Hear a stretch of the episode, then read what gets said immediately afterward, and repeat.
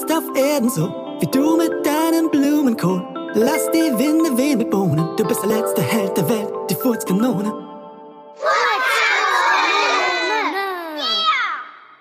Die Furzkanone und der weise Hai. Es war einer dieser wolkenlosen Tage, an denen die Sonne hoch am Himmel über Lümmelhausen stand und die Hitze in den Straßen des kleinen Örtchens, das wie leergefegt war, da sich dessen Bewohner lieber in ihren Häusern oder Läden verkrochen, als in der sengenden Sonne zu brutzeln. Obwohl, nicht alle Lümmelhausener.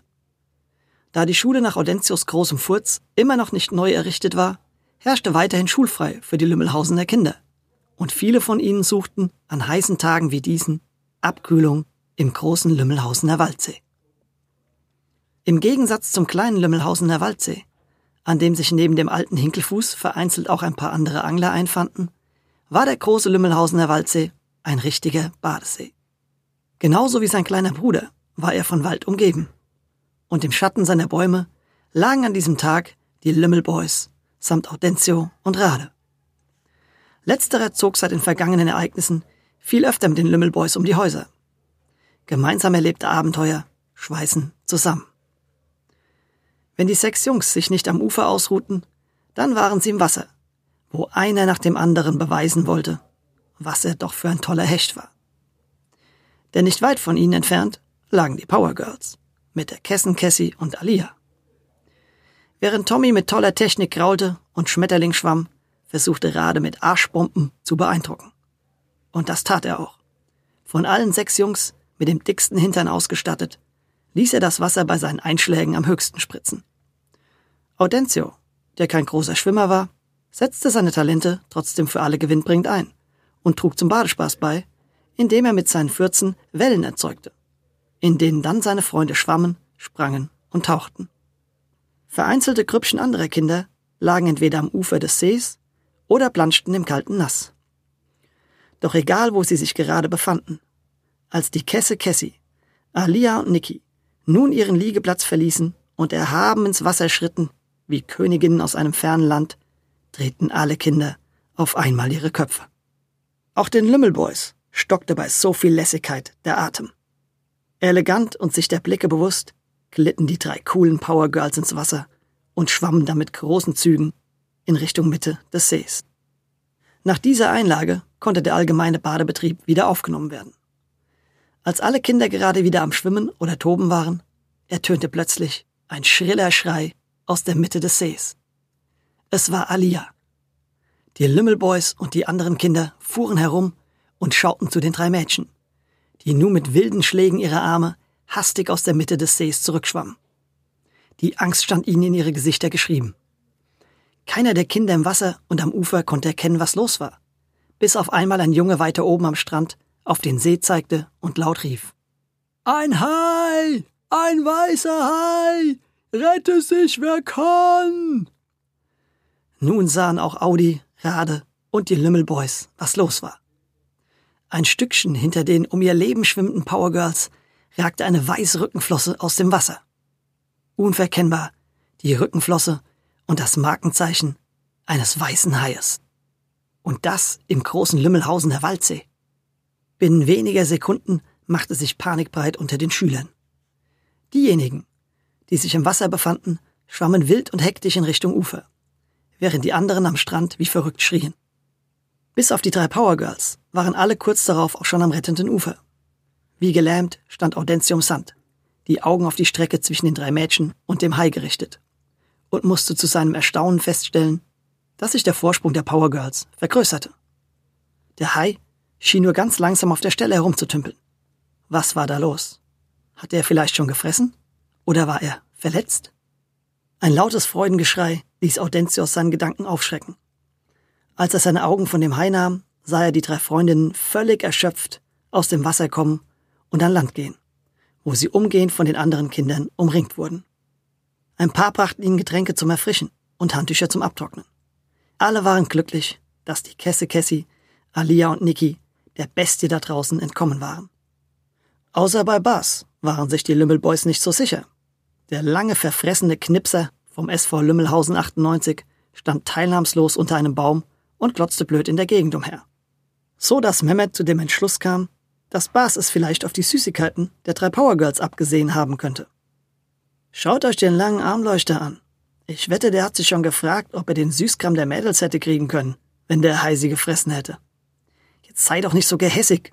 Du kannst dem armen Bas doch nicht einfach sowas unterstellen. Der kann nicht mal der Fliege was zuleide tun, sagte Louis, worauf Mehmet skeptisch meinte. Na, schaut euch doch das lange gierige Elend da an. Der würde sogar die Katze seiner Eltern für eine Zuckerstange hergeben.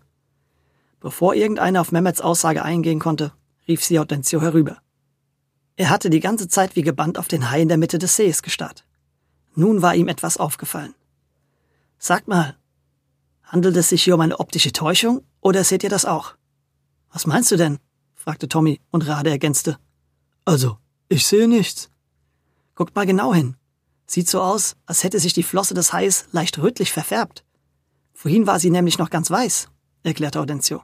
Stimmt, meinte Tommy worauf auch die restlichen vier Jungs nach genauem Hinsehen Audentius Beobachtung bestätigten.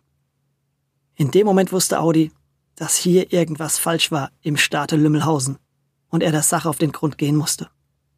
Audencio Bernardo Rigoroso Gulufulu würde als die Furzkanone einmal mehr für seine Freunde, Klassenkameraden und die gesamte Bevölkerung Lümmelhausens der Gefahr ins Auge schauen und die Situation mit seinen Superkräften bereinigen.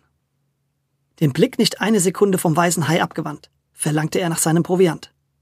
Rade, hol mal meinen Rucksack mit Kohl bitte. Während Rade nach Audentius Rucksack lief, erklärte die Furzkanone ihren Freunden ihr Vorhaben. Die Sache mit diesem weißen Hai da draußen kommt mir nicht ganz geheuer vor. Irgendwas stimmt da nicht. Der Hai bewegt sich kaum und die Flosse sieht jetzt noch rötlicher aus. Da niemand von uns ins Wasser kann, ohne sich in Todesgefahr zu begeben, werde ich mit der Kraft meiner Fürze zu einem Erkundungsflug aufbrechen. Anerkennend nickten die Jungs ihm zu und Tommy schlug ihm mit der Hand auf die Schulter. Hortensio, du bist ein Teufelskerl. Einmal mehr wird ganz Lümmelhausen dir für deinen Mut danken. In dem Moment kam auch schon Rade mit dem Rucksack voll Kohl angerannt. Her damit und rein damit, sagte Luis von Aufregung ergriffen, entriss Rade den Rucksack und drückte ihn Audentio in die Hände. Danke, mein Freund, antwortete Audentio mit leicht feierlicher Stimme und begann sich umgehend, wie in letzter Zeit so oft, den Kohl direkt einzuwerfen. Zack, zack, zack. Der Rucksack war leer und das Bäuchlein voll und gebläht. Bevor die anderen Kinder am Ufer mitbekamen, was hier eigentlich los war, startete der mutige Held schon mit einem lauten Knall und hob wie eine Feuerwerksrakete ab. Oder wohl eher wie ein Querschläger, da er nun quer über den See schoss, ein paar Meter über der Wasseroberfläche genau auf den Hai zu. Auf seinem kurzen Flug fiel Audentio ein, dass weiße Haie doch eigentlich Meeresfische waren und mit dem Süßwasser in Seen nicht gut zurechtkamen. Vielleicht war das ja der Grund, dass der Haifisch so träge auf der Stelle schwamm und sich seine Flosse rötlich verfärbt hatte, dachte sich Audentio. Kurz vor dem Hai ließ er eine kurze Serie kleiner Fürze von sich, die ihn bremste und wie ein Helikopter auf der Stelle schweben ließ. Direkt über dem gefährlichen Raubfisch. Doch der reagierte nicht mal auf den furzenden Jungen über ihm. Und als Audencio genau hinsah, wusste er auch, warum. Der weiße Hai, oder mittlerweile eher rote Hai, war gar kein Hai. Was unter Audencio mit geschlossenen Augen reglos im Wasser auf dem Rücken trieb, war Herr Gurgel, ihr Mathelehrer. Und die Flosse war auch keine Flosse, sondern die übergroße, krumme Nase von Herrn Gurgel, die aus dem Wasser ragte, mittlerweile von der Sonne feuerrot gebrannt. Die Furzkanone schaltete schnell. Denn jetzt kam es auf Sekunden an. Mit einem kräftigen Heuler startete sie zurück in Richtung Strand, wo sie von den Lümmelboys und Rade, hinter denen die anderen Kinder warteten, in Empfang genommen wurden. Aufgeregt rief Hortensio. Das ist kein Hai, das ist Herr Gurgel. Er muss einen Sonnenstich erlitten haben und scheint bewusstlos zu sein. Schnell, wir müssen ihm helfen. Sofort sprangen die besten Schwimmer ins Wasser und krauten auf Herrn Gurgel zu. In der Zwischenzeit wurde die flinke Cassie losgeschickt, um Hilfe zu holen. Mit Riesenschritten düste sie durch den Wald und sang dabei zum ersten Mal ihr neues eigenes Lied. Denn auch wenn die Kesse Cassie beim Derby gegen Schweinefuß City die Schrankwandbrüder widerlich gefunden hatte, musste sie sich eingestehen, dass ihr eine Sache bei ihnen gut gefiel. Das Lied, das sie sich selbst sang, während sie im Einsatz waren. Sowas brauchte sie auch. Einen eigenen Soundtrack, wenn sie am Rennen war. Denn das wäre schon verdammt cool. Gestern Abend hatte sie sich dann ein eigenes Liedchen geschrieben, das nun am nächsten Tag schon direkt zum Einsatz kam. Mit ihrem eigenen Song auf den Lippen und großen Schritten flitzte sie auf Lümmelhausen zu. Sie läuft schneller als der Schall, lacht über Blitz und Donnerknall. Wenn die halbe Stadt doch brennt, die Kesse Kessi rennt. Und schon stand sie bei Frau Wölkchen vor der Tür. Frau Wölkchen war die allseits beliebte Dorfpolizistin, die kein Wölkchen trüben konnte.